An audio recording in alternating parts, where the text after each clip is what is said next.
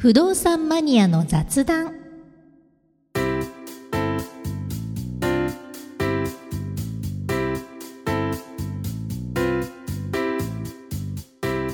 この番組は不動産に関する役立つことそうでないことも雑談する番組です。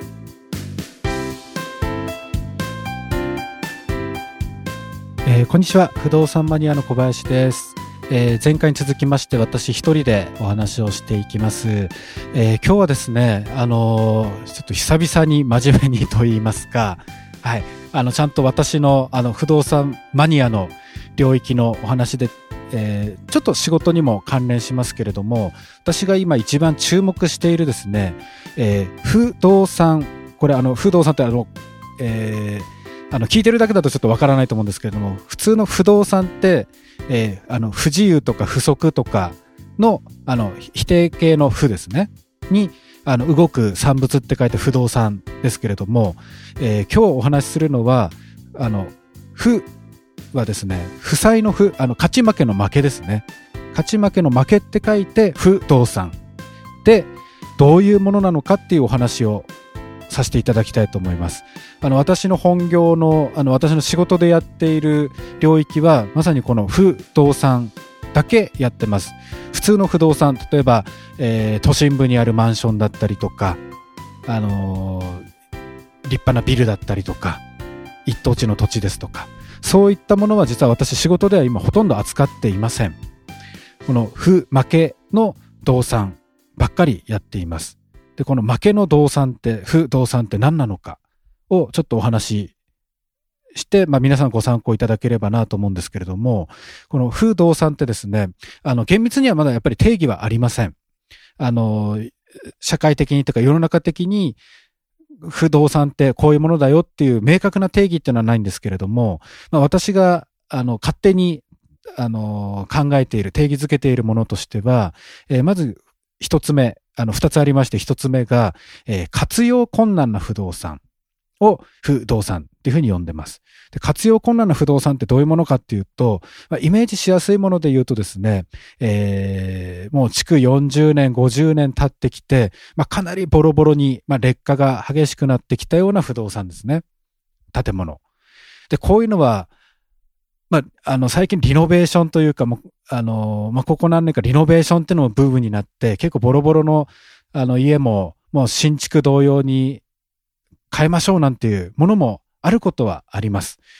私、えっ、と、私子供の頃からですかね、あの、劇的ビフォーアフターっていうテレビ番組もあったりとか、最近でもそういう、なんかボロボロの建物を DIY で、あの、かっこよく直すみたいな、そういう番組もあったりするんで、あの、活用困難っていうのはないだろうっていうふうにも、まあ、一見すると思いますけれども、まあ、世の中の全体で言うとですね、活用困難な不動産っていうか、古い不動産の中で言うと、そういうのができるのって、実は、まあ、一握りというか、よっぽどこう、場所が良かったりとか、あの、そこでリノベーションしてかっこよくして、その後使い道があるような場所だったり、あの、そういう、こう、ベースがある不動産であればいいですけれども、もう、ここ、こんなに遠い中でリノベーション、何百万、何千万かけてリノベーションしたところでどうしようもないでしょうみたいな、まあちょっと、あの、酷な言い方ですけど、そういうのも正直あります。で、こういうものは活用困難な不動産っていうふうになってきます。はい。で、あと、えー、二つ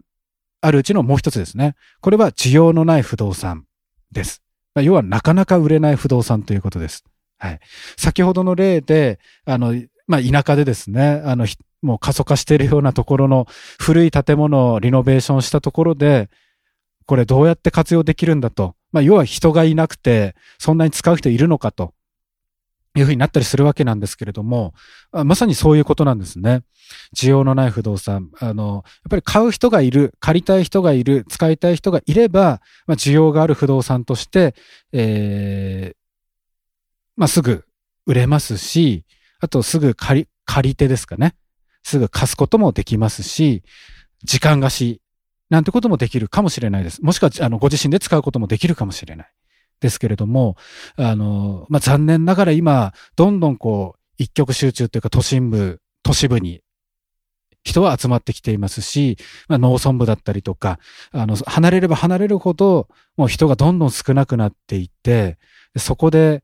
わざわざこう住もうかですとか、そこで何か商売やろうかという人は、ま、少ないのが現状です。はい。で、それもあって、例えばあの相続をきっかけに、もともと、えー、例えば北海道出身で、で、親は、両親は北海道にいたと。で、自分は、あの、大人になって、まあ、東京とか、あの、都市部で、まあ、バリバリ働いていったんだけれども、まあ、いい年になって、で、お父さんが亡くなったと。で、北海道の田舎には、お母さん一人だけが実家に残っていて、で、お母さん一人だけで暮らさす、あの、暮らすのも、いろいろなんかあった時怖いなっていうことで、お母さんも、あの、自分のところに、えー、まあ、上京してきてですとか、まあ、あのー、同じ住まいに、まあ、便利なところにこう引っ越してきて、いよいよ地方の、あ、あの、実家が空き家になったと。まあ、いわゆる地方の空き家問題ですね。が、えー、出てくると。で、そうなってくると、じゃあこれも使わないから誰かに貸そうか。売ろうかっていうことになってくるわけですけれども、そこの街がですね、地方とはいうもののもちろん人がいっぱいいるところもありますし、あの、便利なところは、もちろん買い手も借り手もつくわけなんですが、まあそういうところじゃないとですね、なかなかこうネットで出したりとか、地元の不動産会社さんにこれちょっと販売活動協力してもらえませんかっていうお話をしても、これ残念ながらすぐすぐには売れないっていうのが実情です。はい。あの、私のところにこう、そういう売れない不動産、不動産のご相談を、にいらっしゃる方、お話聞いてみると、もう2、3年売れないですとか、中には10年近く、その地元の不動産会社さんに、あの、販売協力ってことで、あの、売るの、あの、不動産屋さんのこう、お店の外にですね、あの、チラシをこう貼ってもらったりとか、地元の新聞折り込みのチラシに、あの、情報を出してもらったりとか、してもらってるけども、全然買い手がつかないと。これどうしたらいいだろうかっていうことでご相談いただくことも結構あります。はい。で、これ本当に社会的な問題になってまして、あの、皆さん、えっ、ー、と、所有者不明土地って聞いたことありますでしょうかね。あの、所有者不明土地っていうのは、もうそういう、あの、使われない不動産、もうずっとほったらかされてる不動産って、あの、本当であれば、まあ、もともとは誰かの持ち物だったわけですけれども、そのも持ち物だった方が亡くなると、まあ、相続でですね、あの、子供だったりとか、えー、配偶者、まあ、奥さん、旦那さんだったりとかが、まあ、相続して、その所有をこうリレーして引き継いでいくわけですけれども、その手続きを怠ってると、もう、もともともうその亡くなってしまったもともとのこう所有者の名前のままでずっと残ってしまって、で、今、生きてる方っていうと、誰が持ってるのかもわからないと。いうふうになっている土地のことを所有者不明土地というふうに言われてます。で、この所有者不明土地っていうのがもう社会的な問題になってまして、今ですね、所有者不明土地の面積、あの全国にこう散らばってる所有者不明土地の面積全部合わせると、もう九州の面積をもう大幅に上回っているぐらいなんですよ。全部集約すると。九州全部誰持ってるか分かんないって相当恐ろしくないですか？日本全国の中で。九州って日本地図で見てもそこそこ大きいですよね。で、それがもう誰持ってるかわかんないぐらい、今日本のこう、その土地、国内の土地は悲しい状態になっているということなんですね。で、これが今それでなくてもその段階の世代も、あの、いよいよ定年